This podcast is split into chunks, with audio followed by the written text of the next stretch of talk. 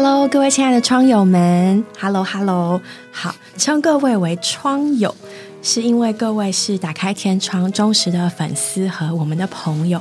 在我的感觉里面，每一个听这个节目的人，真的就是支持我们的朋友。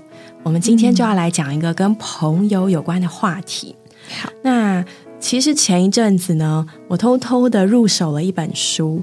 那这个题目啊，其实让我有点不好意思。这本书的片名叫做《如何与朋友分手》。嗯，然后呢，因为其实我是在博客来的那个 P Coins 那个换购上，哎，是 P Coins 吗？还是 i Point？反正就是在博客来的一个点数换购上，我发现我的点数够，可以免费换一本这本书。嗯，然后我就把它换来了，然后拿在手上，其实我有点罪恶感。我怎么可以这样想？跟朋友分手？对，好像我。入手了这本书，就暗示着，哎呦，我要跟某个朋友分手。嗯，然后我就觉得，就在踌躇，说，哎，这个是一个，这是一个方向。对，然后结果我就蛮意外的发现，雨珍也有这本书，《如何与朋友分手》。雨珍，我要问你，是你为什么会买这本书？你诚实的说。其实我那时候买这本书，是因为我觉得最近在。很与朋友相处的时候，有时候会有一点疲倦。与某些朋友相处的时候，然后我其实是一个很喜欢交朋友的人，然后身旁也有很多很棒、很有创意、很优秀的朋友，然后我也觉得他们也是我人生成长一个很重要阶段的过程，然后也陪伴我很多。但是为什么最近？不知道是因为身份转换啊，环境变化，就是在相处过程中就感觉到不如以前那种感觉。那我就想说，到底为什么会发生这些事情？然后因为已经就是酝酿了一段时间，然后我太想要找出答案，然后我就无意间看见了这本书，就是如何与朋友分手这个很耸动的标题，所以我就买来看一下。对，然后也是因为我看见了一篇文章。然后它的标题就是“成年人的失友症是心照不宣淡出彼此的人生”。觉得朋友对我来说其实很重要。然后无论是职场上认识的，在学时间认识的，都是我很珍惜。那我就觉得哈，我我很不想要这些朋友淡出我的生活圈。可是看见他上面的文章，我就觉得就是我个人的完全写实的经历。他说到。就是在社群软体上啊，他这个作者就划到了以前一个朋友的照片。那照片中，她的老公带着他的孩子们，在一个美国貌似国家公园的地方，看起来幸福快乐。那他当他看着这张照片时，内心却涌上一股复杂的感受，因为他从前和这个照片上的女主角是一个很好的朋友，几乎每周都见面。然后还曾经一起计划出国，挤在一张双人床上聊到深夜。但是不知道从什么时候开始，他们之间的感情就越来越淡，每周联系变成一两个月联系一次，甚至最后长达一两年都不联系了。然后就渐渐自然而然的断，就失联了。然后我就想起，我也是这样子诶，就是和某些嗯朋友们在划这个社群软体的时候，什么他结婚了。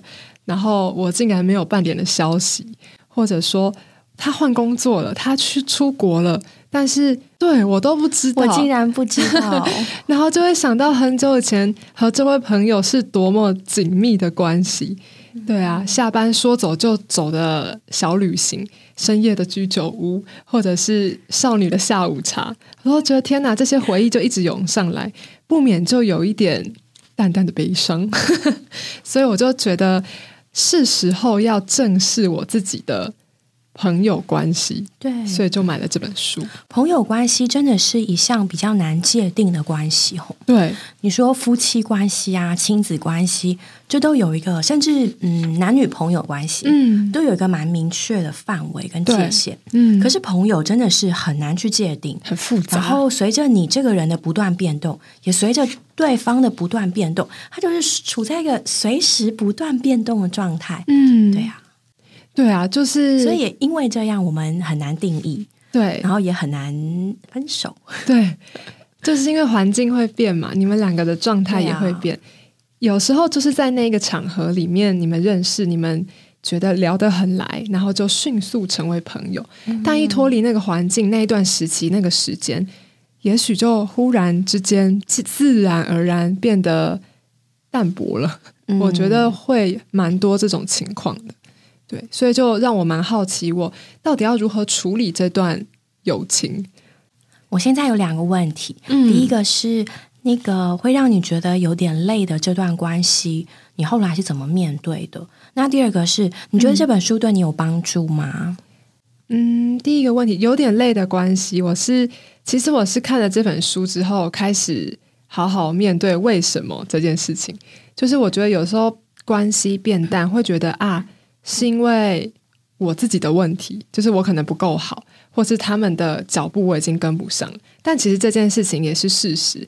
然后我以前会逃避，可是现在我觉得我可以正视这个问题，然后找到一个我最舒服自在的状态，然后去经营。我觉得现在能让我能够坦诚。能够自在的朋友圈，就是它里面讲，其实讲到有一段是我们要先跟自己做朋友，我们要先了解自己的需求是什么，然后正视了这些之后，再慢慢的去审视你的朋友关系。然后它里面其实有讲到一种人格叫做讨好型人格。然后我觉得为什么我会累，就是因为我是这样子的人，就是常常会那个是那个最有空的、最乐观、最幽默，想要在朋友面前有这种。形态的出现，然后所以常常，可是我并不是一直都是这样的人，但在这段朋友的关系中，我会想要展现这样子的自己，然后就会搞得我很累，好像关系很不对等，就是我一直觉得我在付出，但是得到的又不是我想要的回馈，所以我正视了这件事情之后，我觉得我就慢慢的不再要求我自己，勉强我自己去参加这么多的聚会，会消耗我精神和精力的。这些社交场合，我觉得我就能比较喜乐，然后也觉得松了一口气。对，所以这本书其实对我来说还算有用，因为我觉得就剖析了我蛮多内心的有一点没有办法整理的那些感觉，还帮我归纳出好几种。然后它后面还有小作业，然后我觉得蛮有趣。对对对，试着整理出这些剪不断理还乱的关系之后，我就觉得好像有一点清楚了。而且甚至发现，我去处理这些事情之后，其实没有我想象中的那么可怕。嗯，在里面其实，嗯，我相信各位心里面多多少少也也有这种感觉，就是亲疏有别。对，就是我们每天都接触许许多多的人，嗯，但是多少人可以走进我们的心里，然后多少人可以走得更近更近？那其实这一点一点呢，在这本书里面的观念是，它是它是有差别的，因为我们经营关系，我们和人从不认识到成为朋友，是需要花相当的时间的。嗯，所以呢，我们的每一个动作举动都需要时间的成本。嗯，那所以因此也，他就替我们界定出来，嗯，一个人大概你熟悉周边与你有关系的人，大概是一百五十位吧。对，我们都可以很广泛的称为朋友。嗯，比如说那个早餐店的老板娘，超市的店员，对，然后你搭电梯会遇到的别楼层的人，嗯，那当然更包括我们的职场的同事，嗯，那我们小孩的朋友的妈妈，对，这种就大概是一百五十位，嗯，但在这一百五十位朋友里面呢，差不多我们可以会有五十位是你比较中层的关系，嗯，它比那些实用的关系呢再更进一步。它是会跟你产生比较深的一点连接跟对话的，对。然后在这五十个里面，大概又会有在十五位，这十五位呢，也可以说是你的挚友，对，你们是经常有往来的。然后在这十五位的里面，差不多又会有五位，他真的是你的至交，他是你的生死伙伴，嗯，他是你遇到事情你可以讲，你可以展现脆弱，你可以信任，他也会信任你的。然后你们在你们中间的关系是非常自在的，所以其实我们可以稍微有一点点这样的概念，就是我们并不是对身旁的每一个人都付出同等的力量，我们是需要去界定哪些我的那五个人是谁。或许各位窗友们，你现在就可以开始想一想，你有没有五个人是你在你最狼狈的时候，你敢麻烦他的？嗯，你里面最脆弱的情形，你敢告诉他？你知道他不会怪你，你知道他会站在你这一边，嗯，你可以很有把握的说这是我的人。那书中讲一个比较夸张的说法，就是你家客厅有一具尸体，你敢叫他来陪你一起搬的？对呀、也许各位可以想一想。然后我们需要把最多的力气放在这五个人身上，对也最在意与他们的关系。嗯然后呢，再往外推那十五位、那五十位，甚至是那一百五十位。对，真的是会有几位是你很核心的朋友群的关系。雨珍想到了哦，你想到了，想到了，我在读这本书的时候，就一直有一些人冒冒出来。对对对，我也是。对嗯，我觉得有这些朋友真的是非常的珍贵，对对，就是很重要。你觉得？想到他们就觉得好开心。对，想到他们就好想要赶快再打通电话问他们好不好。对我就我觉得有些在听这个节目的人都知道，知道我在说他。像我就有一个同伴朋友，然后我们都是教会里面一起过教会生活的，我们是从小就认识，但是因为青少年啊、大学，我们都在不同外地读书，其实在这之间我们是完全没有联系的，一直到我们去参加了一个教会的训练之后，我们就重新联系上了。然后我觉得，哎，那会不会就只是属灵上的同伴，好像也没有其他的发展？但没想到，我们就变成了非常知心的好友，这样子。嗯，然后我常常是在我一些不知道怎么办的时候，我一定会打电话给他。纵使我知道他可能还没有经历这件事情，但我还是会想打给他。我想要知道他的想法是什么，然后他就会帮我厘清很多的事情。对，当然打给他不是为了解决事情，因为我觉得他的支持对我来说是很重要的动力。因为有这样子的朋友，我们也一定会有时候有一点想法或价值观不一样的地方。我觉得真正的差别就差在我敢跟他说实话。嗯，就有些朋友会觉得，为了巩固我们的关系，我需要有一种形象，或者是我不敢讲、不敢坦诚我的软弱。可是我觉得，在这位同伴面前，我都可以讲。然后有时候我们在想法不一样的时候，他可能给我的回应并不是我想要的。比方说，他是一个比较理性的朋友，那我跟他讲了我的烦恼，他会想要帮我解决问题。然后有一次我真的受不了了，我就说我其实不是要你帮我解决问题，我只是需要你的倾听。哎，还有有时候我们也会跟老公说这样的话，吼，对 老公最理性的时候，老公最喜欢帮人家解决问题就是，真的有要 解决问题。对你只要听就好。对，只要听一个他的聆听跟安慰，就已经是我很重要的陪伴。对对，但我发现这件事情的时候，我觉得很压抑，我竟然敢对他这样讲，然后我就才发现，哦，原来他在我里面，他在我的这个心里面是有一个很重要、很核心的位置。对我觉得这就是要承担一些因着坦坦白而带来的些许动摇，但这个动摇不会让你们的友情瓦解，反而是越正越稳固。真的，对，就是想到他，哇哦，对呀、因为他也是那种义无反顾会冲出来帮助你的，然后就让你觉得心里不止好受一点，好像有时候也有一些方向。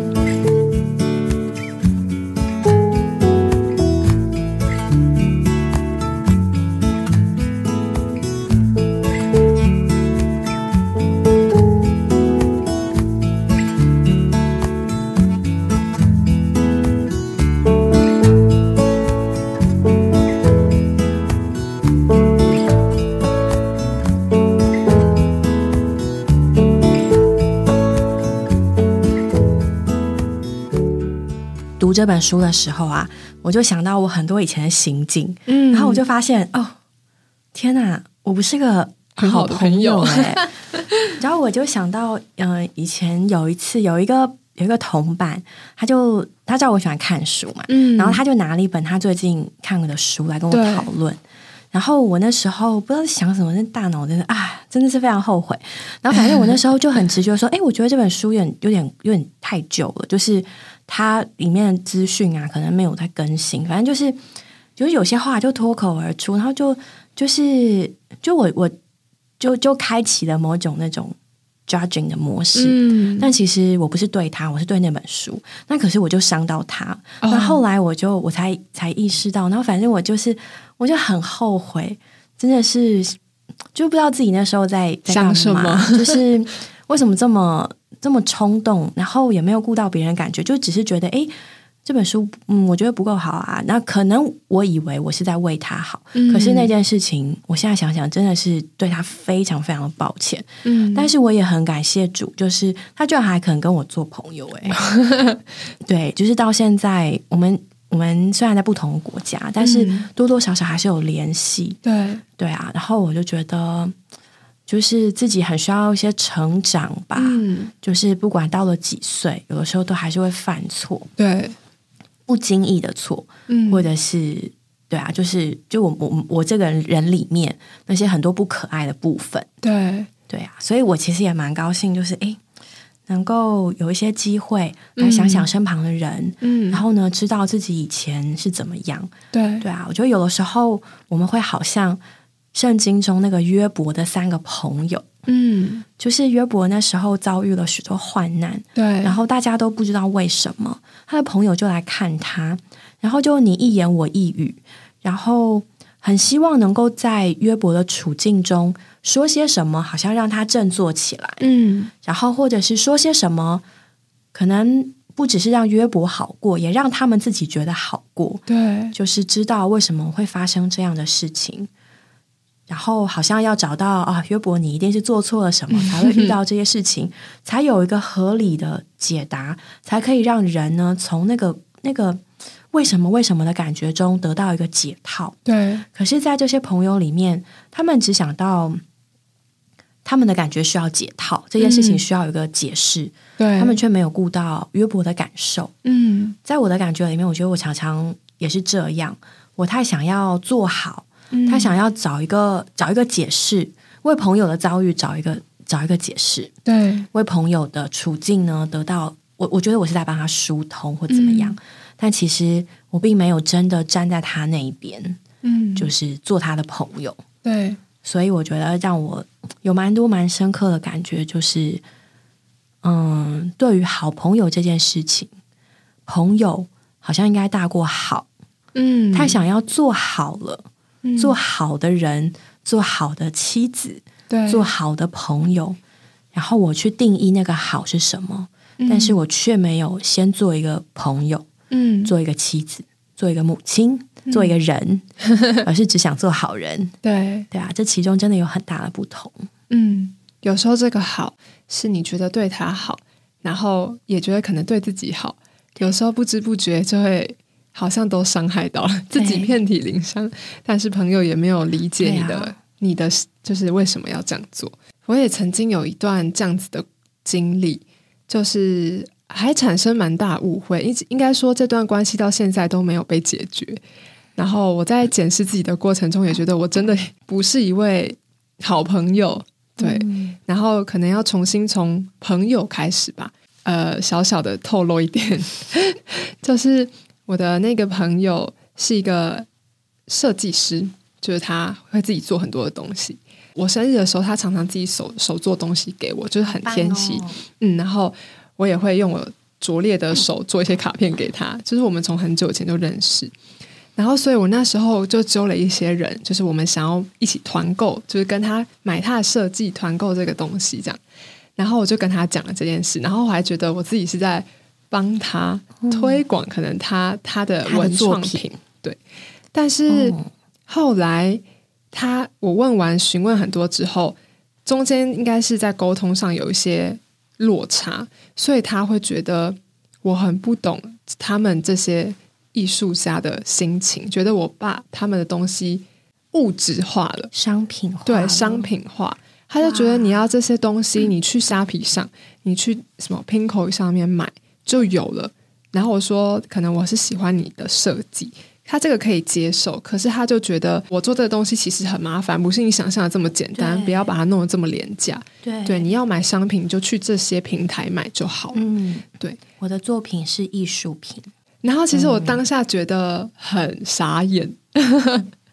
对，就是当然中间我们彼此也许都有些沟通上的误会，但是我就渐渐的和这位朋友。就我跟他说了对不起，然后但是我心里没有觉得很对不起，然后我就自己淡出了这个关系。就是我们从那次对话之后，就到现在都没有再有过什么联系。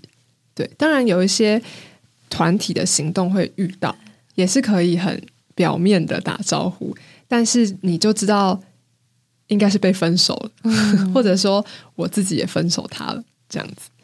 对我就是想到，我也是觉得，其实应该好好去正视这这个问题，然后有沟通，有道歉，而且是真诚的，然后也许也许可以继续，对，但是也来不及了，有点遗憾的故事。嗯，这种在认知上的差距真的是很不容易。嗯，在书中他也提了一个真实的案例，对，就是有两个朋友。A 他在寻找一件合适的婚礼，要出席婚礼，要参加参加婚礼要穿的洋装，对，那需要有符合特定的条件，嗯，然后在疫情的期间，怎么样都找不到，然后不合适。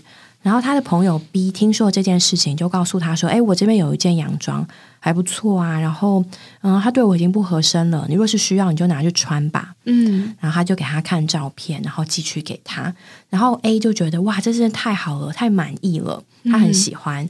然后可能有一些地方需要修改，然后他就告诉 B 说：“这这我很喜欢，我可以。”对，那那那我就要了。嗯，然后 A 呢就很高兴你喜欢啊，然后接下来就传了一个讯息告诉对方说好，那我们来谈谈这件衣服的价钱吧。嗯，那这件衣服的价钱其实不便宜，对，可能要一千五百块美金。嗯，然后那朋友 A 就觉得很傻眼，对，就是哎。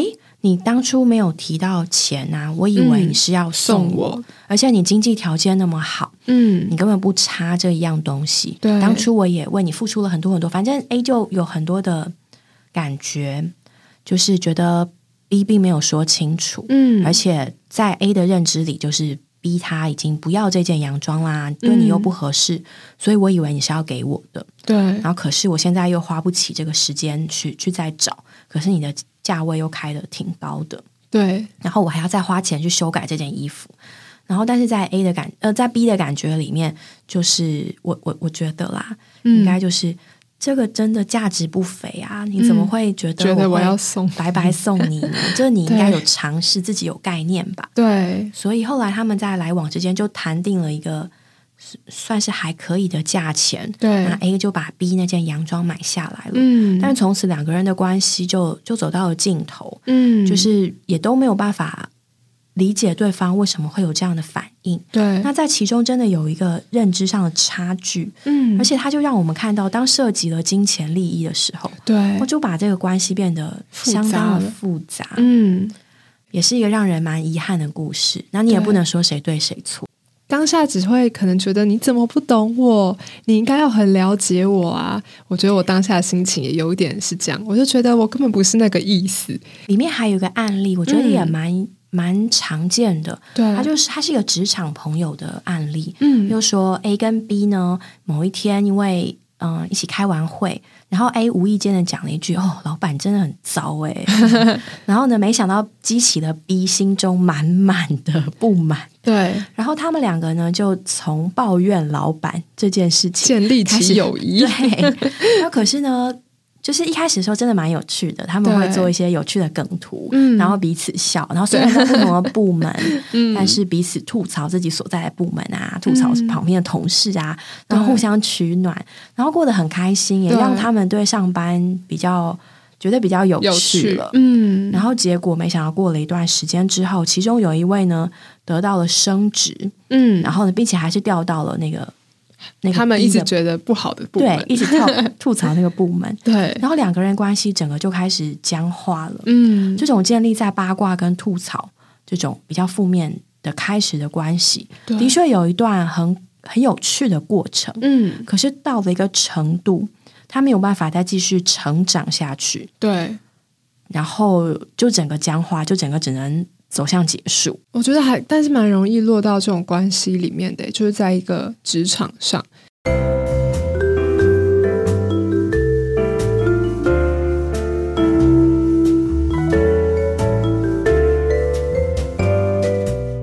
这么负面的开始，是不是就蛮注定 可能会失败？就是这段友谊，因为万一你有一天跟他不喜欢的人。变为好朋友了，或者是你在这个工作场合得到你们共同很讨厌那个主管的赏识，那好好像很难做人。对啊，对，要怎么在这段关系里面取得平衡？对啊，有的时候你真的很想吐槽一下。对啊，不吐不快。对，但其实友情里面，他还有说一个很重要，就是要有正面的能量、正面的力量，不是只是哦靠这些说八卦，靠这些就是。这些小道消息啊，或者是负面的情绪来维持你们的友情，其实这是很薄弱的。如果你和同事是在这种关系上，可能也可以来看一下这本书。对，我觉得越看里面的案例哦，比如说还有一个，就是本来他隶属于一个单身团体，或是隶属于一个嗯都想要怀孕的一群人的那个 supporting group，嗯，然后本来大家关系都很好，但是当你变得不是那个情境的时候，对，那关系就很受考验了。嗯，比如说你遇到了另一半，你结婚了，就不再是那个单身群组的一部分。对，然后你终于可以怀孕了，就不再是那群不孕的人的一部分。嗯，然后你的本来在那个团体中彼此扶持的朋友，我相信对他们来说，多少也会有点，嗯，又羡慕又嫉妒。对，可是这个时候你们的关系要怎么往前下去？还是直接就？拜拜了，嗯，那真的是一个考验。对，其实我觉得它里面讲到一个，在这种很无论是职场啊，或者是你们状态在动态的这个环境中，有一个很重要，就是虽然它里面没有讲，可是我有一个感觉就是要敞开，要正视你里面的感觉，跟你所需要的是什么，然后去处理你每一段的关系。还有一段故事是，他搬到从洛杉矶吧，还是纽约搬到哪里去工作？然后就遇到了两个好朋友，一个是他以前就认识的，一个是在那边才认识的。那因为这两位朋友因着他也成为了好朋友，然后因为可能背景相似，但是因为他后来怀孕了吧，我记得，对，他就没有告诉他们他怀孕了，对，但是他其实知道他们一直在备孕，对，就是在这个故事里面可能会不敢讲，对，不敢讲。然后有一位朋友到最后他还是回来找他。就说其实我很难过，你没有告诉我。对对，但是我觉得就是这个很关键的坦诚，就让这段关系破冰，然后也让他愿意讲出他那时候的感觉，这段关系好像就可以更往前了，而且可能会比之前再更好，更了解彼此。所以实在说来。坦诚，嗯，就是真的是彼此之间维系关系一个很大的关键哦。我们能不能和人建立一个正确的关系，其实相当的维系于我们是不是一个正确的人。对。可是问题是我们都还在这个过程当中，嗯，我们会犯错，我们也改正，我们再站起来。这个关键就是我们能不能很坦诚的面对我们自己，嗯，也面对彼此，面对我里面真实的感受。也很真诚的面对我们想要维系关系的那个人，嗯，然后就会使我们自己，也使我们的朋友，我们的关系能够不断的往前，不断的成长。嗯，所以许多的这个文学家真的都会说，哎，朋友是一个能够叫人成长的人。对，像我在这里读到一句话，这是一个电视节目的主持人叫玛利亚曼努诺斯。嗯，他说，有些人想与你一起成长，有些人则不想，因此会遗憾的分手。嗯，所以其实我们应该把心力放在那些想要一起成长的人。对，当我们坦诚过了，我们其实就可以无憾了。嗯，你就可以试出这个人想不想和你一起成长，一起往前。对，即便是曾经发生过不好的事情，嗯，可是你们还愿意坦诚，对，愿意一起走下去，那你们关系就会真的就会上往前，更更上一步。对，对啊。但我回头过来，又要又有个很大的问题，就是。更多更多时候，我们都没有办法搞定我们自己这个人。嗯，我们必须很诚实的说，对啊，我我不是一个正确的人。嗯，因为在我里面有那些骄傲的情形，所以我会和我的朋友说那样的话。嗯，所以我会有那些反应。对，所以我还不只是行为不适当，嗯我是我这个人里面就有很多东西，它就是它就是不对的。对，好难哦，好难哦，该怎么办呢？对啊，刚刚在我们的很多经历里面，其实越和朋友相处，越检视一些关系，就会发现我们的不足、我们的短缺和我们那些里面的小恶魔。真的，对呀。但是我很喜欢这位主，他已经知道我是这样子的人，他还愿意跟我做朋友。所以我向着这位主，我就能完全的敞开，因为我觉得他知道的比我还要多，他了解我比我了解我自己更多。就是有一位主，他今天在圣经中不只是一位神，他还是一位朋友。我们可以在圣经里面看见亚伯拉罕的经历，就知道他真的是一位朋友。在那里，神要除灭这个邪恶的索多玛城的时候。因为索多玛城住着亚伯拉罕的侄儿，也住着他的弟弟，就是罗德。神说要来摧毁他的时候，亚伯拉罕是很急、紧张也很急的，因为他的亲人都住在里面，他的亲戚住在里面，他就和神交涉。你可以看到，你今天怎么可能和一位神这样谈？他把亚伯拉罕是人的这个地位放在一边，他把这个神和人。救主和罪人这个正规的关系放到一边，他愿意就近人的地位、就近人的身份，以朋友的关系来到他面前。所以，我觉得就是因为今天有这位主，他愿意做我的朋友，我能够很坦诚、很全然的把我自己摆在摊在主面前，告诉主我就是这么软弱，告诉主哦，我的不幸，求你来帮助。嗯，我觉得今天讲到这里。其实我们也推荐给大家一位好朋友，叫做主耶稣。他愿意就近我们，愿意听我们每一个的感觉，再小的事情他都在乎。刚刚在雨珍讲的亚伯拉罕这个事例里面呢，嗯，就是神呢以一个朋友的形态，嗯，来和亚伯拉罕相见，并且和他说话，并且和他交谈。对，然后呢，在这个索多玛的这个。在拯救罗德的事上，对。他就像一个朋友一样，很有义气的，对，把罗德救出来，嗯，还有罗德的的家人，对，对啊，我们的主耶稣很够义气哦。其实他真的让我想到一段话，他形容呢，这位主耶稣，他就像旧约里面的那个大祭司，他在那里呢，不仅他有能力，而且他还有意愿，对，来担负我们。他是这样的来做我们的朋友。嗯，圣经上的希伯来书四章，他就说：“因我们并非有一位不能同情我们软弱的大祭司，对他乃是在各方面受过试用，与我们一样，只是没有罪。”对他说到呢，这位大祭司他是永远活着为我们代求。嗯，所以首先，嗯，我们都有很多无解的。